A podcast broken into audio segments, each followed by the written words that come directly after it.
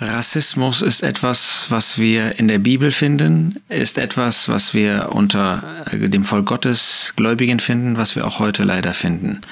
Und deshalb wollen wir uns einmal anschauen, wie der Fremde in Gottes Wort behandelt wird.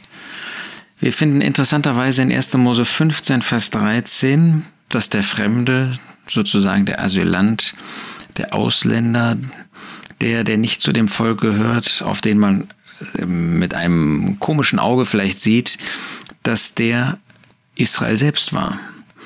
Gott sagt zu Abraham in 1. Mose 15, Vers 13, Du sollst sicher wissen, dass deine Nachkommen Fremde sein werden in einem Land, das nicht das ihre ist, und sie werden ihnen dienen und sie werden sie bedrücken 400 Jahre. Das heißt, zunächst einmal musste Abraham lernen, dass er selbst ein Fremder sein würde woanders. Das ist auch für uns wichtig, wenn es um Nicht-Deutsche geht, um solche geht, die nicht die gleiche Nationalität haben wie wir oder vielleicht nicht in Deutschland geboren werden und äh, wo man vielleicht leicht mit Vorbehalten, mit Vorurteilen, mit einer negativen Haltung auf solche zugeht.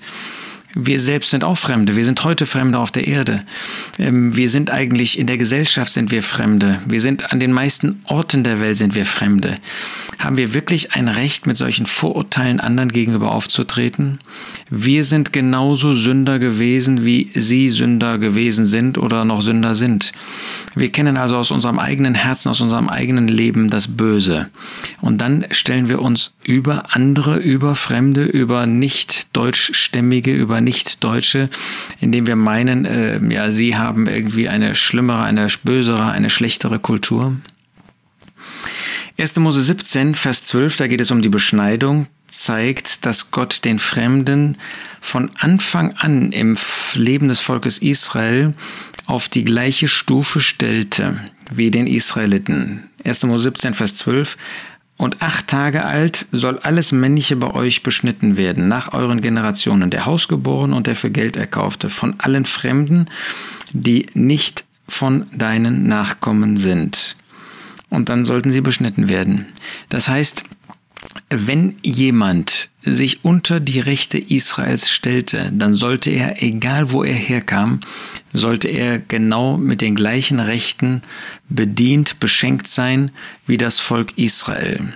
Das galt natürlich auch im Blick auf das Gericht. In 2. Mose 12, Vers 19 heißt es, Sieben Tage soll kein Sauerteig in euren Häusern gefunden werden, das ist das Gesetz, denn jeder, der gesäuertes ist, diese Seele soll aus der Gemeinde Israel ausgerottet werden, er sei Fremder oder Einheimischer des Landes. Also im Segen wie im Gericht wurde mit gleichen Gesetzen gearbeitet. Im Segen dann wieder Vers 49, wenn es darum geht, wer das Passa essen durfte, ein Gesetz soll sein für den Einheimischen und für den Fremden, der in eurer Mitte weilt. Das heißt, wo immer sich der Fremde zu einem Einheimischen machte, und das war möglich, indem man sich eben hat beschneiden lassen, indem man die Gesetze Israels befolgt hat, dann sollte er auch denselben Segen haben. Das finden wir äh, natürlich besonders häufig im fünften Buch Mose, wo uns ähm, gezeigt wird, äh, wie, wie Gott den Fremden auf die, dieselbe Stufe, wenn man so will, gestellt hat. Ich nehme noch mal ein Beispiel aus dem vierten Buch Mose, 4. Mose 15 heißt es in Vers 16, einerlei Gesetz und einerlei Recht soll für euch sein und für den Fremden, der bei euch weilt. Das ist vorbildlich auch für uns als Christen. Wir dürfen unter keinen Umständen solche sein, die irgendwie negativ über Menschen mit einer anderen Hautfarbe, mit einer anderen Kultur, mit einer anderen Herkunft reden. Jede Kultur hat natürlich ihre Stärken und Schwächen, aber das gilt genauso für die Kultur, in der wir leben, wie wir auch wissen. Es kommt noch hinzu, dass Gott von Anfang an seinem Volk deutlich gemacht hat, wie sie mit den Fremden umgehen sollten. 2. Mose 22, Vers 20, da lesen wir, Und den Fremden sollst du nicht bedrängen und ihn nicht bedrücken, denn Fremde seid ihr im Land Ägypten gewesen. Rückbezug auf 1. Mose 15. Gleicherweise 2. Mose 23, Vers 9, und man könnte jetzt ganz, ganz viele Stellen anführen. Und den Fremden sollst du nicht bedrücken. Ihr selbst wisst ja, wie es dem Fremden zumute ist, denn Fremde seid ihr im Land Ägypten gewesen. Das heißt, Gott nimmt immer wieder Bezug darauf, ihr habt doch selber diese Erfahrung gemacht, also benehmt euch so, dass ihr zum Segen seid für diese anderen. dürfen wir uns das selber auch nochmal klar machen. Wir sind in den meisten Fällen sind wir selbst Fremde, sind wir aus Gestoßene, sind wir solche, die ausgegrenzt werden. Wie viel mehr sollten wir uns davor hüten, andere auszugrenzen? Ähm, wenn jemand äh, nicht gläubig ist, dann denken wir daran, wir waren auch nicht gläubig und erweisen ihm jede Liebe. Wir sollen natürlich nicht blind sein, wir sollen auch nicht leichtsinnig sein, wir sollen auch nicht naiv sein, aber erweisen wir einem nicht Einheimischen dieselbe Liebe, dieselbe Zuwendung wie einem Einheimischen. Wenn das nicht der Fall ist, müssen wir uns sagen, das ist nicht nach Gottes Wort, dann sind wir Gott nicht gehorsam.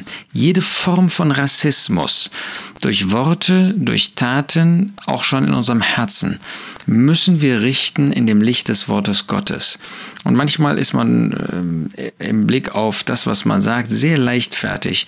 Das ist im Antisemitismus Juden gegenüber genauso wie anderen gegenüber.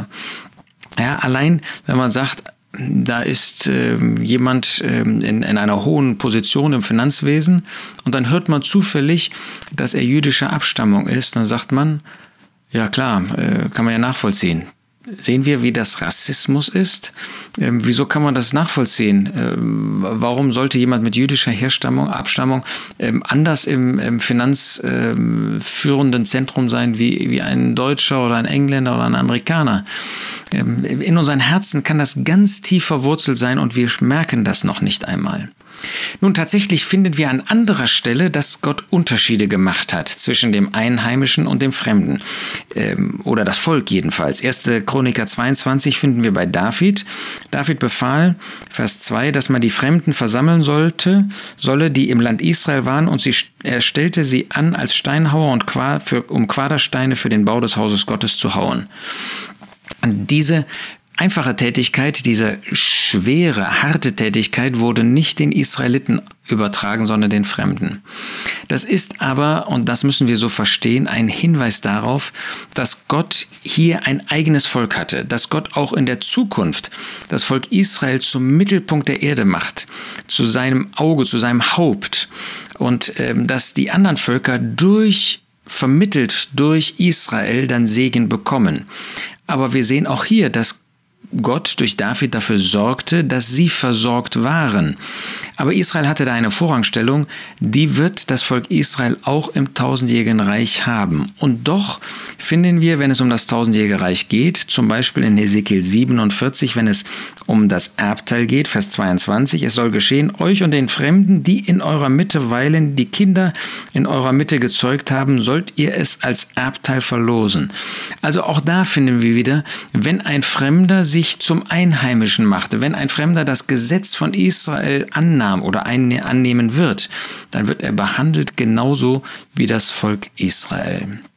Das sollte uns also äh, auf jeden Fall nicht nur vorsichtig machen, sondern sollte dazu führen, dass wir uns hüten davor, einen Unterschied zu machen zwischen solchen, die aus unserem Land kommen und solchen, die aus anderen Ländern kommen, die vielleicht eine andere Hautfarbe haben.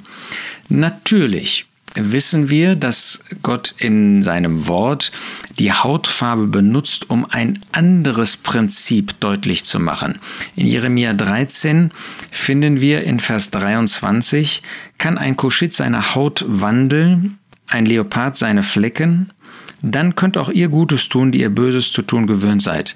Da wird uns gezeigt, dass man die Hautfarbe nicht einfach wechseln kann, ja, dass man sich nicht von äh, dunkelhäutig zu hellhäutig, von hellhäutig zu dunkelhäutig machen kann. Aber da ist es ein Prinzip, das unsere Natur, unsere sündige Natur beschreibt, dass ein Sünder sich nicht zu einem Gerechten, zu einem Heiligen machen kann, sondern dass wir dafür das Werk des Herrn Jesus nötig haben. Fassen wir zusammen, halten wir fest.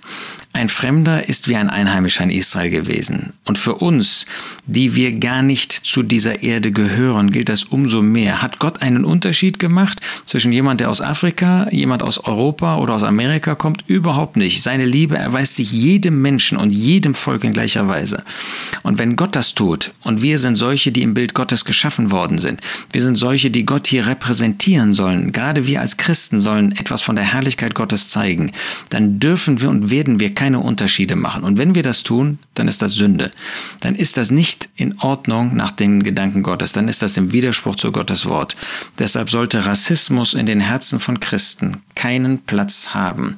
Und wir sollten uns gegenseitig erinnern, dass das auch so bleiben muss und wenn eine Wurzel in unseren Herzen vorhanden ist, dass wir sie bekennen vor dem Herrn und dass wir ein solches Verhalten lassen.